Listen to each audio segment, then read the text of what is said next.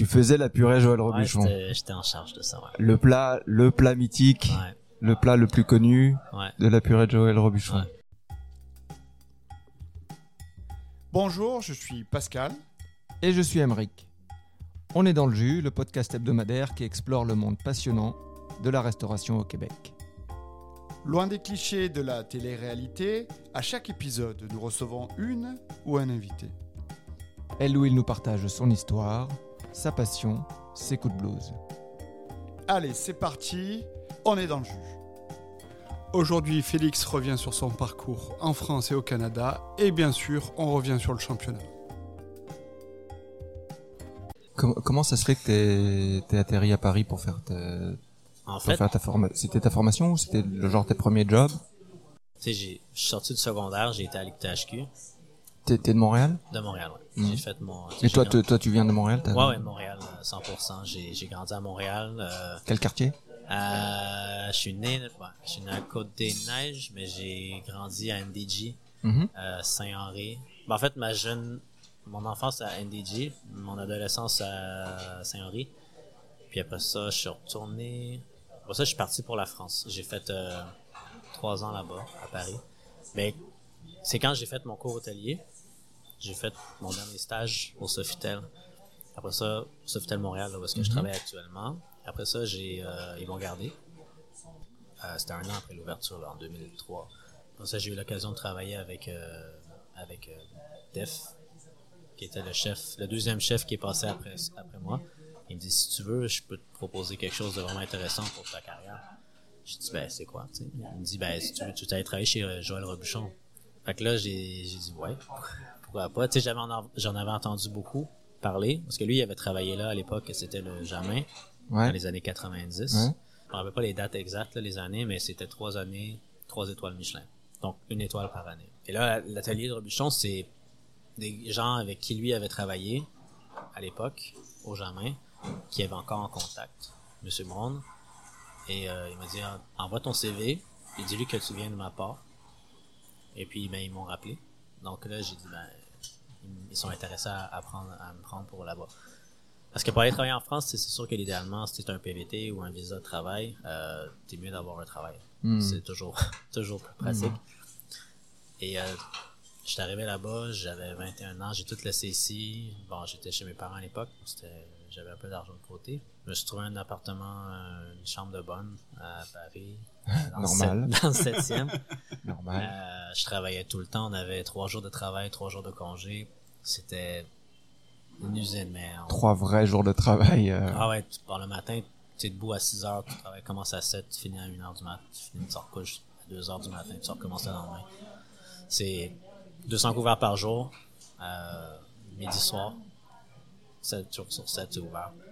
L'atelier était vraiment dans une dans un dans son prime, je te dirais, à cette époque-là. Ouais, est- c'est ça, de, début des années 2000, il, il venait d'ouvrir l'atelier. Ouais, il avait la table qui était plus euh, traditionnelle et l'atelier qui était un peu plus euh, euh, moderne, on va dire. Exact. Et euh, ça marchait. euh, moi, je me rappelle, j'étais à Paris à ce moment-là, ça marchait. euh, Ah, C'était- mythique. mythique. on recevait des.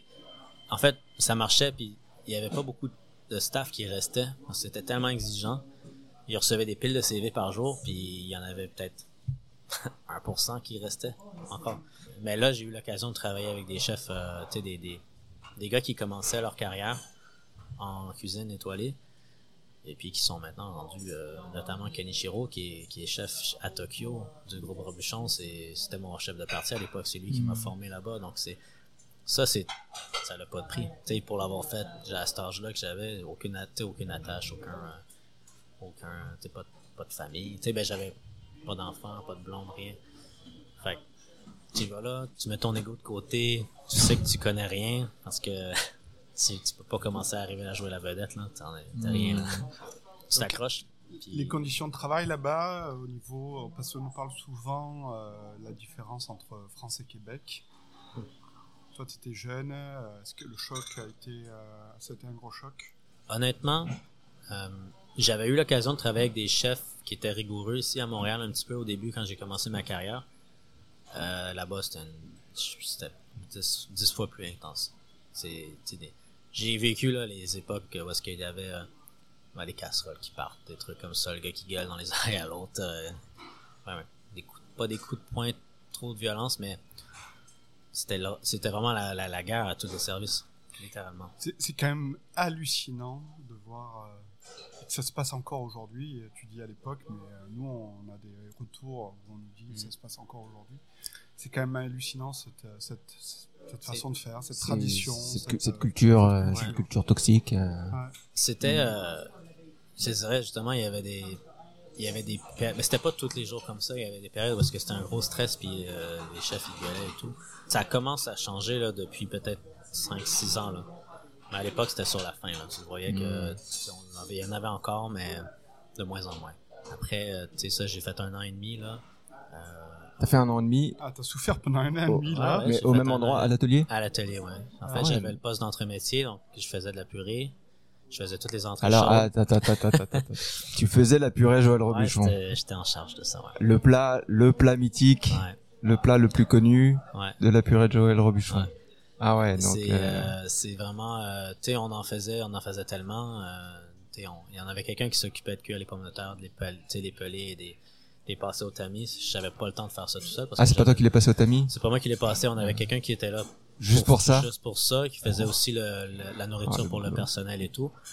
Euh, parce que c'était en quantité par, par jour, dépendamment de la journée, c'était presque 10 kilos de purée par jour qu'on passait. Wow. Quand tu sais qu'il il le fait avec des rats, c'est ça, hein? Ouais. petites rats du Touquet, je crois, Ouais. ou de je sais plus d'où. mais- Pommes de terre rate, ouais. Donc, c'est des petites- rate, des petites pommes de terre. Ouais. Là, tu les cuis avec la peau, Mhm. Ah tu les pelles, et puis après tu les passes. ouais.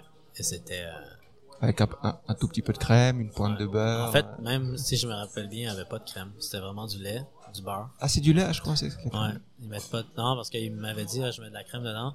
La première fois, j'ai posé la question. Il dit non, trop de beurre. il y a déjà beaucoup de beurre dans la recette. Ouais, c'est que ça, c'est énormément de beurre. C'est temps pour temps. Tant de pommes de terre, même quantité de beurre. Ils utilisaient, euh, ben, je pense qu'ils utilisent encore, normalement, c'est le beurre bordier en plus, là, donc euh, c'était du beurre euh, au top, là, les meilleurs au monde, je pense. Euh, j'en ai tellement fait, c'était... euh, à la fin, j'ai arrêté, tu sais, j'ai, j'en ai arrêté d'en manger, là, c'était, j'étais plus capable. Mais Overdose de, de purée, Ah. de...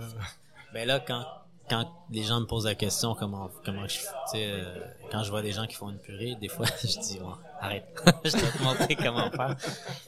Mais ça, c'était, c'était vraiment une super expérience, puis j'en pense encore. Tu sais, J'en repense encore. Tu, c'est- tu- tu l'as rencontré, euh, Joël Robuchon? Je l'ai vu euh, à l'époque, ouais. Il, il était venu Il venait souvent au restaurant ou? En un an, je pense qu'on l'a vu quatre fois. Euh, Il était beaucoup au Japon, il faisait, tu sais, il était partout en fait. Il travaillait Ouais. tout le temps, mais jamais, à, tu sais, toujours en déplacement. Hmm. Puis il y a toujours euh, son, son bras droit, qui est, qui est toujours, notamment pour le groupe, là, Éric Bouche-Noir, meilleur ouvrier de France aussi. Et je peux te dire, quand il venait à l'atelier, on le savait ou on ne savait pas, mais quand on le savait, fallait que ce soit top notch. Ouais, c'est là, c'est là où la pression des, des, Ah ouais. des, des chefs retombait sur tout le monde et Ah c'est ouais, là où euh, euh, ça gueulait quoi. Mais je vais toujours me rappeler de, de, de, de- du moment où est-ce qu'on a eu la deuxième étoile, quand ça sort là, le guide Michelin, et euh, on a eu euh, Robuchon qui est venu, qui a, qui a félicité toute l'équipe avec le champagne. Et puis il y avait même des plongeurs qui étaient là, Jacquité, je pense qu'il s'appelait, et lui, avait, ça faisait comme 30 ans qu'il travaillait pour le groupe Robuchon, et M. Robuchon est allé le voir, puis il dit, est-ce que tu veux boire quelque chose? Je veux dire, le respect qu'il y avait avec toute l'équipe, c'était euh, c'était quand même quelque chose d'unique puis de voir ça d'être là à ce moment-là à cette époque-là de ma vie ça je vais toujours m'en rappeler le soir le service c'était euh, c'était un des plus beaux services qu'on a fait les chefs tout le monde était tellement heureux M. Robuchon il était, il était resté avec euh, avec nous pour le début du service il était parti après c'était un ah, c'était un vraiment quand il rentrait dans la cuisine c'était comme un Ah ouais, t'as- tu sais c'était Une star. ah, Un- c'était son tab... tu sais, le tablier, là. J'ai jamais vu un blanc plaqué comme ça, immaculé. Wow. Et il brillait, là. Tu sais, c'était vraiment là, comme un, Ah, une étoile. ah, une étoile. Ah, tu- on voit beaucoup d'émotions Non, même. ben, hein. c'est quand même un grand monsieur, tu sais, un peu comme Monsieur Paul Bocuse, Moi, j'ai jamais rencontré Paul, Monsieur Paul Bocuse, mais sais, je l'ai rencontré quatre fois. Mais c'était toujours, euh, Moi j'ai moi j'ai j'ai appris à cuisiner avec lui, Ah ouais? mais pas avec lui personnellement, Mhm. mais il avait une, une émission de, de télévision Ouais. qui s'appelait Bon appétit Bon bien appétit, sûr. Bien sûr, ouais. Et euh, moi, quand j'étais enfant, je regardais ça. Et puis, Ouais. euh, et puis je voyais, je le voyais euh, cuisiner avec euh, Il y avait Guy. Job, je pense, c'est le- son, son, Guy Job, c'était son, c'était son son associé. associé. ouais. Et puis il recevait des, des chefs euh, tous Ouais. les jours, et puis il faisait des plats. C'était des plats euh, de, de, de, de famille, tu vois. Ouais. Pour... Mais c'était toujours des grands chefs qu'il y avait avec lui. C'était, c'était génial, quoi. Il fallait ça. vraiment être motivé pour regarder cette émission parce qu'il est assez mauvais quand il parle devant la télé. Bah, c'est- mais c'est- mais c'est- c'est c'est un peu old school, un- c'est un peu old Ah ouais. school, mais moi, j'a- moi j'adorais Ouais. ça. Moi, c'était, c'était donc je dis j'ai appris à cuisiner avec lui. C'est, je le mettrais pas sur mon CV, ça serait mentir, mais euh, mais ça, ça m'a donné Mais envie. Quoi. là, tu as travaillé euh, un an et demi là-bas et après, tu as Ouais. fait un an et demi. Fait Après quoi? ça, j'ai fait une autre année euh, dans un restaurant. Ben, je suis revenu faire mes papiers, je suis retourné en France après. À l'époque, j'avais ma copine là-bas, puis euh, mon, mon ex-copine, mais j'avais euh, un autre restaurant aussi que j'avais je m'étais engagé. Euh, ça s'appelle le restaurant Jean. Je- ça existe plus maintenant, le propriétaire a vendu. Mais à l'époque, c'était un étoilé Michelin. Et le, À Paris. à Paris, ouais, dans le 9e arrondissement. Et c'était euh, dans le coin de la rue des Martyrs, euh, rue Ok. Gare Saint-Lazare, tout ça. La sous-chef Manuela, qui était là à l'époque, son copain travaillait comme chef pâtissier euh, chez, chez Robuchon. Olivier. Et on, il m'a dit, ah, c'est sûr, il cherche euh, du staff là-bas, tout ça. Il m'en avait parlé. J'ai dit, ben, j'ai envoyé mon CV, ils m'ont rappelé euh, le lendemain. Et puis, en fait, euh, c'est drôle parce que le chef Anthony Boucher, qui était là à l'époque, est venu faire Montréal en lumière euh, chez la famille Rouillé, Thierry et Maxime et Pascal. À l'époque, ils avaient le restaurant la porte sur la rue Saint-Laurent. Ok. Ah waouh, ça c'était, Ouais. quelque chose le restaurant. C'était euh, c'était vraiment bien. Puis, euh, donc, euh, c'est drôle, il me parlait de ça. Puis, tu sais, il dit Ah, ben, tu sais, moi, j'étais à Montréal, vraiment, tu les connais-tu? Je je connaissais pas la famille Rouillet à l'époque. Et puis, eh ben, du coup, ben, c'est ça, il y a eu. euh, on a tra- j'ai travaillé là un an, on était petits. Il y avait peut-être une quarantaine de places assises, mais le, le directeur, qui était le maître d'hôtel, Jean-Frédéric Guidoni, avait travaillé pendant plusieurs années pour la maison Taïwan Rebuchon, à, à Paris également. On a eu, on était quoi, quatre en cuisine, cinq avec la pâtissière, on avait des apprentis, tout ça. Mais là, c'était vraiment le resto de quartier, euh, plus petit, mais très bonne table avec une belle cuisine. Euh, je te dirais que c'est, c'était, ça m'a, ça n'a pas toujours été facile parce qu'on avait des challenges par rapport, parce que c'était pendant la crise économique aussi en 2000, euh, 2009, 2008, 2009. Donc, euh, donc c'est ça. Puis euh, après ça, ben, j'ai mon visa est venu à expiration, je suis redescendu à Montréal. Puis j'ai été travailler au restaurant La Porte. Donc euh, j'ai Ah. continué avec, euh, avec eux. Ah, j'ai fait 8 mois, 9 mois. Puis Def, mon ancien chef qui m'avait envoyé sur Robuchon, m'a rappelé. Il m'a dit on cherche un sous-chef pour Sofitel, si ça t'intéresse. Et j'ai dit ben, c'est sûr. C'est une bonne, une bonne façon de, de pouvoir progresser.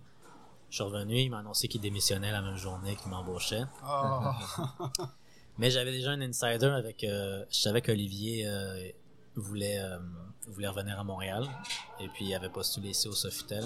Puis on, on, a, on a retravaillé ensemble. Parce qu'Olivier, avant que je parte pour la France, c'était euh, c'était comme mon chef de parti qui était au Sofitel. Hmm. Et lui il a quitté pour aller à Washington. Chicago, Washington, qui était chef là. Il a été chef à Washington. Pour ça, il est revenu à Montréal avec, euh, avec sa famille. Donc, euh, on s'est retrouvés. Puis depuis 2011, euh, on est ensemble depuis. euh, 2011. C'est une éternité. c'est vrai, Sachant ce que Emmerich, a- on vous rappelle ce qu'Emeric a dit au début, tu es quand même euh, le liant. Ouais, ben c'est. Je, je- je C'est disais exactement, je disais ça un peu en provocation, mais je le pense. C'est l'un des postes les plus importants dans un restaurant, c'est le poste de sous-chef. C'est. Ouais, tu, tu, tu es là, t'es comme un peu euh, la colle, si on veut, tu sais, du, du, du département. Euh, parce que le chef, bon, comme tu as mentionné, il y a beaucoup de projets à droite à gauche. Il s'occupe de tout ce qui est marketing. Il fait, il fait beaucoup de, de, de promotions euh, sur, euh, pour, pour la brand, pour, pour lui, la maître, la maître cuisinier, l'académie culinaire. C'est super. Puis ça met un, un bon, un, un bon nom aussi sur l'hôtel et le resto. Euh, Mais faut que ça tourne. Faut que ça tourne. Puis, Qui, qui est-ce qui fait tourner ça? T'as besoin de quelqu'un sur place tu sais, qui dirige les équipes, tu sais, qui s'occupe des commandes, des, tu des, des factures, euh, tu des horaires. euh, même que Olivier en fait une grosse partie. Moi, de mon côté, je m'assure que ça tourne aussi, mais pour les, la fin de semaine aussi. Donc, euh, c'est. euh, ouais.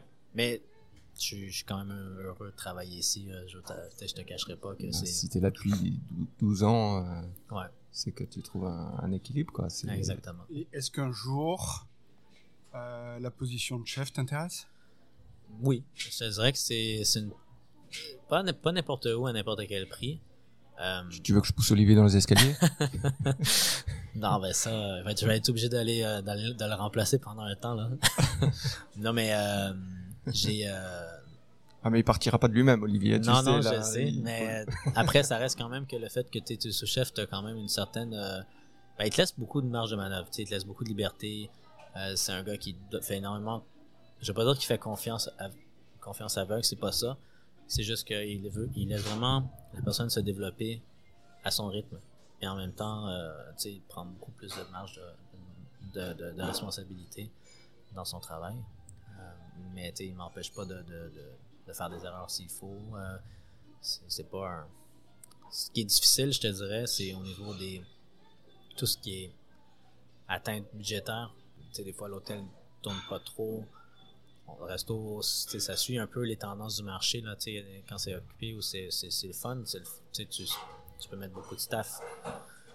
Quand c'est plus tranquille, faut que tu vraiment que tu, tu, tu mettes les bouchées doubles pour pouvoir euh, ajuster tes plannings parce que le staff est, dans les hôtels est quand même bien payé. Là. Hmm. Et puis ça a un impact sur les, les coûts. Là, c'est, Est-ce que, est-ce que euh, euh, tu participes aux, aux réunions euh, exécutives avec les, les directeurs de, de Euh, l'hôtel qui vous dit euh, là il y a trop de trop, trop de trop de trop de staff cost. Oui, ben on le sait, on va, on s'en fait parler. Euh, exécutive, mettons, s'il y a des dossiers qui sont vraiment confidentiels par rapport au chef de service, non. Mais après ça, dès que c'est quelque chose qui, qui, qui, qui touche aux opérations, oui. Olivier a certaines choses qui, qui c'est juste lui qui va être au courant. Truc plus confidentiel, mais c'est juste les chefs de, juste les, vraiment les, ce qu'ils appellent les HOD, les Head of Department, là. Mais de notre côté, euh, s'il manque, s'il y a trop de staff ou il manque de staff, euh, c'est, il, va m- il m'en parle aussi, c'est sûr et certain. Mais euh, non, on a une bonne équipe aussi, puis un- on a une équipe avec qui on travaille depuis plusieurs années. J'ai des gars avec qui je travaille ici qui sont, qui étaient là avant que je parte pour la France, avant que j'arrive de l'école. Fait ça fait comme 20, 20, 21 ans de- depuis l'ouverture en fait. Ils sont là, euh, avec qui je travaille encore. Ils donnent, euh, ils donnent toujours leur maximum, 100%. Ah, Ça, c'est bien à entendre, parce que des fois, euh, c'est pas Ouais. parce que quelqu'un travaille là depuis longtemps que... Ah non, on a bon. les deux. Hein. je dirais, on a.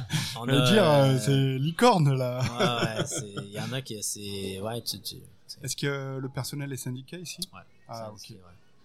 Donc, on va pas aller là-dedans parce que c'est Non, pas le non, sujet. On peut Non. pas On va- créer on de en- malaise je pense que ce soit. entend parler assez de syndicats Ouais, de, ouais. de, de grèves en ce moment. Que, Oui.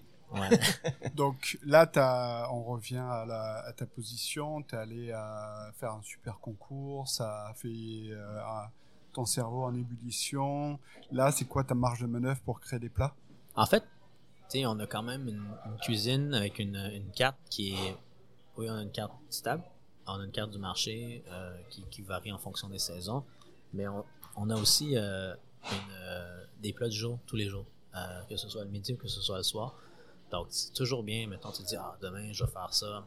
Après, la semaine prochaine, ça pourrait être bien qu'on fasse un tel plat. Euh, donc, tu sais, ben, comme je te dis, j'en ai refait deux pâtés en croûte depuis que je suis revenu. Puis j'ai fait j'avais des banquets puis des ban- puis des, du travail à côté de ça aussi puis reprendre tous mes emails que j'avais de, depuis que je suis parti fait que j'ai j'ai eu quand même euh, en peu de temps j'ai réussi quand même à, à condenser mon, mon travail ça c'est bien mais tu reviens toujours dans une espèce de c'est comme une euphorie un peu là tu sais quand tu reviens tu t'es- t'es loin de chez toi c'est t'es content de revenir dans tes affaires puis d'en- de revenir euh, tu sais avec euh, je sais pas t'as comme une espèce de boost de- d'énergie Puis t'as été dans un endroit inspirant, t'as plein Ben d'idées, euh, tu dis tiens je vais faire des quenelles, Ouais. tiens je vais faire. euh, Exactement. Puis tu sais, ça se rapproche de ce qu'on fait dans tous les, notre métier tous les jours. Tu sais, J'aurais été en Asie, en Thaïlande, c'est- plus dur à intégrer dans un restaurant français. mm, mm. Mais là, Lyon, c'est comme, c'est- ça là, c'est notre cœur, le cœur de, de, de ce qu'on fait, notre comme travail. Moi, une question là. Je... Un sous-chef au Renoir, il travaille combien d'heures par semaine?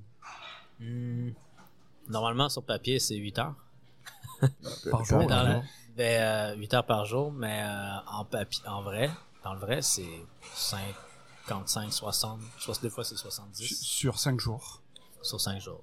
Ça, c'est les deux jours de repos. euh, Ouais, deux jours de repos. En cas, mettons, des fois, tu as vraiment des exceptions où est-ce que tu te prends une sixième journée parce que, bon, il y en a un en vacances ou il y en a un qui est malade.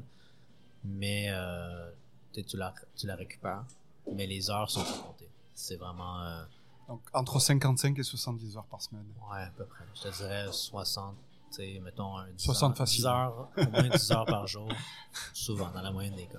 10 à 12. Ah, quand même. là. Ouais. Félix, euh, Félix vient de se stresser, il y a le chef qui est passé. Je Il écouter ses conneries. C'est le premier à, c'est le premier à me le dire. Peut-être il avait un micro à côté, puis il entendait, euh, il parlait du syndicat et tout. et Olivier, il a fait, oh là là, je vais descendre montrer que je suis là. Non, mais de toute façon, je pense qu'on se cache plus rien avec Olivier. On, ça fait Ah tellement longtemps qu'on travaille ensemble. Et on est quasiment un vieux couple. là. Mais euh, non, mais c'est. tu sais, on se fait, moi, je- on se fait confiance beaucoup. Honnêtement, s'il y a quelque chose qui, qui lui fait, moi, je m'assurer que ce soit fait aussi quand il est pas là. Euh, C'est, ça. Mais euh, ouais, 50, 60 heures, je dirais. Ça, c'est une moyenne. Petite moyenne. Petite moyenne. Petite moyenne. On, euh, on aime notre travail, c'est ça l'important. C'est, c'est comme n'importe quel resto, faut, faut, faut, aimer, faut aimer ça. J'imagine que si tu travailles cette quantité d'heures-là depuis 2011, c'est que t'aimes ça. Sinon, euh, Il faut, faut se donner aussi, il y en a qui vont dire, il y en a qui, qui pensent différemment. Je vais dire, moi j'ai toujours aimé travailler. J'ai toujours donné plus que ce qu'on me demandait. Euh, mais après ça, des fois, tu te dis aussi, plus t'en donnes, des fois les gens ont tendance à t'en demander plus. Mais souvent, ça va toujours, ça va peut-être te porter fruit un jour. Tu sais, comme là, notamment, ben, bon, pâte en croûte, euh, c'est sûr que si j'avais pas voulu le faire, je, je serais, je serais resté ici dans mon, dans mon, pas dans le confort de mon 4,5, mais, euh, tu sais, j'ai- façon de parler, là. Du coup, j'ai une question là. ah, Ouais. Peut-être ça va être la dernière, je sais pas. sait. Mais comment ça t'est venu cette idée de faire le concours pâté croûte? En fait, le concours pâte et croûte euh, est- la- la- la- existe depuis 2009, je Ouais. crois. Les finales étaient souvent, les finales de, de régionales étaient souvent euh, à New York, la finale Amérique. Ok. Bon, New York, Montréal, c'est pas loin, mais on s'entend que c'est pas non plus proche. C'est- toute une logistique, quoi. Ouais, tu, euh, tu dois prendre tu sais, 3 avec- trois, quatre jours. euh. Ben oui, 3-4 jours, puis tu sais, avec la douane américaine. Ouais, donc euh, là, tu peux pas venir avec ta bouffe, c'est Non, ils vont impossible. te mettre en prison. Ouais. non, mais façon de parler, mais c'est Ah, quasiment ben, comme... ah, ouais, probablement. rigole pas. Hein. Non, non, les autres sont, sont très. euh, tu sais, il faut que tu t'organises. Puis, euh, en fait, euh, Grégory, chef à- au, au Honey Rose, Grégory Fay, qui est un, pour moi, la référence à, à mon- au Québec, en tout cas en pâte et croûte, c'est. Lui, il a participé à la finale, il a gagné le prix de l'élégance. Toujours quand j'ai des questions, je lui pose la question. C'est vraiment quelqu'un qui, qui en fait plus que moi. C'est vraiment un, un fanatique de, de, de pâte et croûte. là. Je pense qu'il est né dans un pâté en croûte.